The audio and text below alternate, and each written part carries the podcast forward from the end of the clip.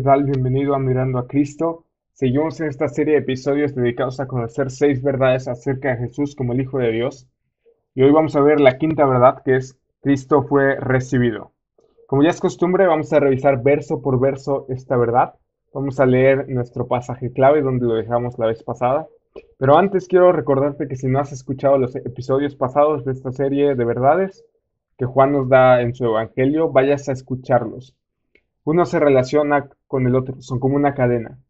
Y la verdad pasada, quiero recordarte, fue Cristo rechazado por su pueblo. Vimos cómo la gente de aquel tiempo rechazó a Jesús y las posibles razones por las cuales el mundo lo rechaza. Ahora, después de que Juan dice que es rechazado, hace un lado a las personas que no recibieron a Jesús y Juan se centra en aquellas que sí lo hicieron. El verso 12 de Juan 1 dice, pero a todos los que lo recibieron les dio el derecho de llegar a ser hijos de Dios, es decir, a los que creen en su nombre, que no nacieron de sangre, ni de la voluntad de la carne, ni de la voluntad del hombre, sino de Dios. Ahora, recibirlo es lo contrario a rechazarlo, y solo hay dos posibilidades, o rechazamos a Cristo o le recibimos. Ahora, recibirlo no significa solamente conocer datos acerca de Jesús, no significa estar de acuerdo en algunas cosas con Él, sino que significa darle la bienvenida y sumergirse en una relación personal. Significa creer en todo lo que Él dice acerca de Él mismo. Significa depositar nuestra fe en Él, significa demostrar sujeción y lealtad a Él. Recuerda a los discípulos de aquella época. Ellos dejaron todo, literalmente todo, por seguir a Jesús. Ahora, Tú te podrás preguntar, bueno, ¿eso significa que debo dejar mi escuela o mi trabajo o mi familia para seguir a Jesús? No, significa que debes dejar tus propios deseos, tus propios anhelos y tus ambiciones por seguir a Cristo. Debes amarlo con todo lo que eres y creer en Él como el Salvador de tu alma, de las manos del juicio de Dios, y convertirlo en el Señor de tu vida. Ahora, 1 Juan 5.1, por ejemplo, dice, todo aquel que cree en que Jesús es el Cristo, es nacido de Dios. Todo aquel que ama al Padre, ama al que ha nacido de Él. Ahora, probablemente te estés preguntando, bueno, ¿y entonces cómo hacemos para ser hijos de Dios? Precisamente el verso que te acabo de leer, de Juan 5.1, lo dice. ¿Cómo hacemos para recibirle? Bueno, todo aquel que cree que Jesús es el Cristo, después dice, es nacido de Dios. Es decir, Juan está explicando aquí que aquel que cree que Jesús es el Cristo, es hijo de Dios. Todo aquel que ama a Dios es nacido de Dios. Dice Gálatas 3:26, pues todos ustedes son hijos de Dios mediante la fe en Cristo Jesús. Ahora, este todos ustedes no significa todos mundialmente o universalmente.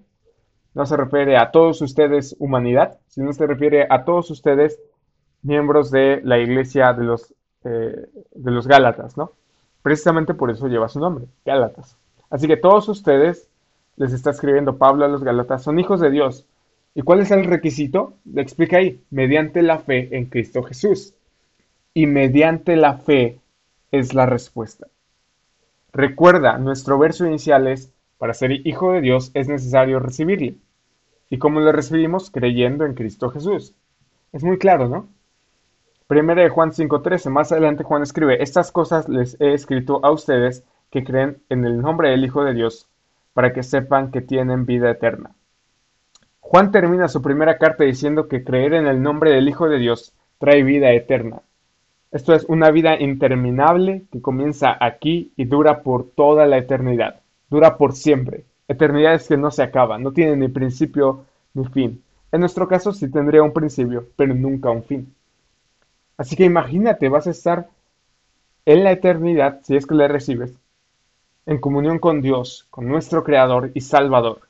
Pero así como el que cree en su nombre tiene vida eterna, el no creer también trae una consecuencia. Recuerda a las personas que rechazaron a Jesús, lo vemos la verdad pasada. Recuerda las razones por las cuales lo rechazaron, eran tres. Ellos prefirieron seguir con sus vidas en lugar de tomar una vida extraordinaria que Dios da. Una vida de libertad, pero de libertad del pecado lo cual es maravilloso. Pero ellos decidieron no tomarla. Juan 3:18 dice, el que cree en Él no es condenado.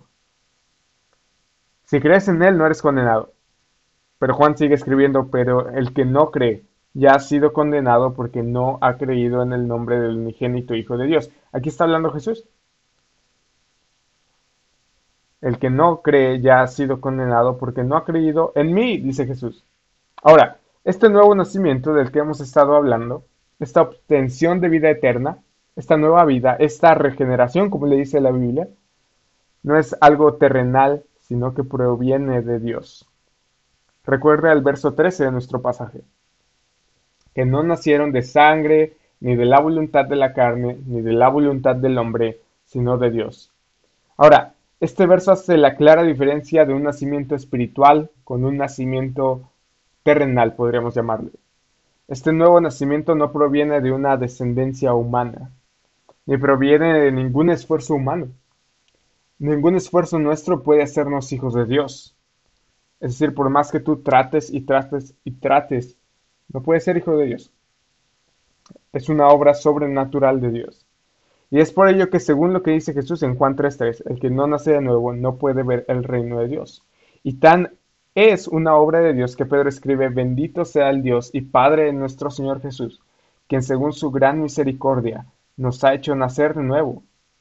No dice nos hemos hecho nacer de nuevo, dice Él nos ha hecho nacer de nuevo a una esperanza que crees viva mediante la resurrección de Jesucristo de entre los muertos. Y Pedro sigue escribiendo y más adelante dice, pues han nacido de nuevo, no de una simiente corruptible. Aquí simiente significa ah, semilla, grano, germen, origen o principio. Así que no de un principio corruptible, de algo que se puede acabar, de algo eh, perecedero, sino de una que es incorruptible, es decir, mediante la palabra de Dios que vive y permanece. Jesús mismo dice, en verdad te digo que el que no nace de agua y del Espíritu no puede entrar en el reino de Dios. Lo que es nacido de la carne, carne es, lo que es nacido del Espíritu, Espíritu es. ¿Qué conclusión podemos tomar de esto? Bueno, podemos sacar dos oraciones, dos eh, sentencias a partir de, de esto que acabamos de ver. La primera es creer que Jesús es el Hijo de Dios, nos da vida eterna. Ese es el único requisito, creer en el nombre del Hijo de Dios, Jesucristo, quien ha venido al mundo, quien ha sido eh, perfecto durante toda su vida que estuvo aquí, que fue muerto sin mancha y sin culpa por nuestros pecados, y resucitó al tercer día, y está ahora mismo a la diestra del trono de Dios, y un día volverá. Eso es creer. Recuerda, recibirle no significa solo conocer un par de datos de Él, sino creer de todo tu corazón que Él verdaderamente ha limpiado tus pecados si le recibes. Y entonces podrás tener acceso a una reconciliación con Dios. Cuando crees que Jesús es el Hijo de Dios, es entonces que tienes vida eterna. Y de ahí proviene precisamente nuestra segunda conclusión, que es, dicha vida eterna no puede ser hecha por nosotros mismos. ¿Qué significa esto? Significa que a pesar de que te portas bien, a pesar de que quizás vas a la iglesia, a pesar de que quizás lees tu Biblia, a pesar de que quizás oras, eso no te hace ser hijo de Dios.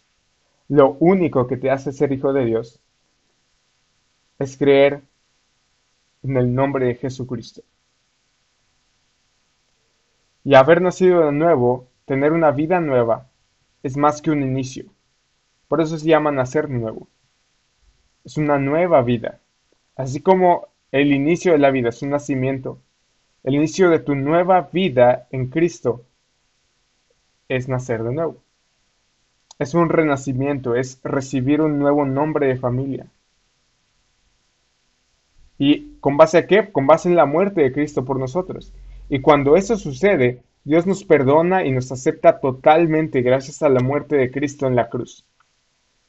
El Espíritu Santo nos da una mente nueva y un nuevo corazón, vive en nosotros y nos ayuda cada día a ser más y más como Cristo. Nuestra perspectiva cambia también porque somos una mente nueva que se renueva de día en día por el Espíritu Santo. Por lo tanto, debemos empezar a pensar y actuar en forma distinta. Esta obra es completamente hecha por Dios, pero nosotros debemos creer y recibir la oferta de salvación. Y la verdadera pregunta hoy es, ¿vas a rechazar a Jesús sabiendo tantas pruebas delante de ti y pasarás el resto de la eternidad apartado de tu Creador? ¿O vas a tomar ese regalo de salvación? ¿Vas a recibirle como Señor de tu vida y Salvador por tus pecados? Y vivir una vida extraordinaria para Él, libre del pecado, con la esperanza de que un día estarás ante Él. Decide. Hoy es el día de salvación. Si te gustó lo que escuchaste, compártelo con alguien más. Nos vemos en la siguiente.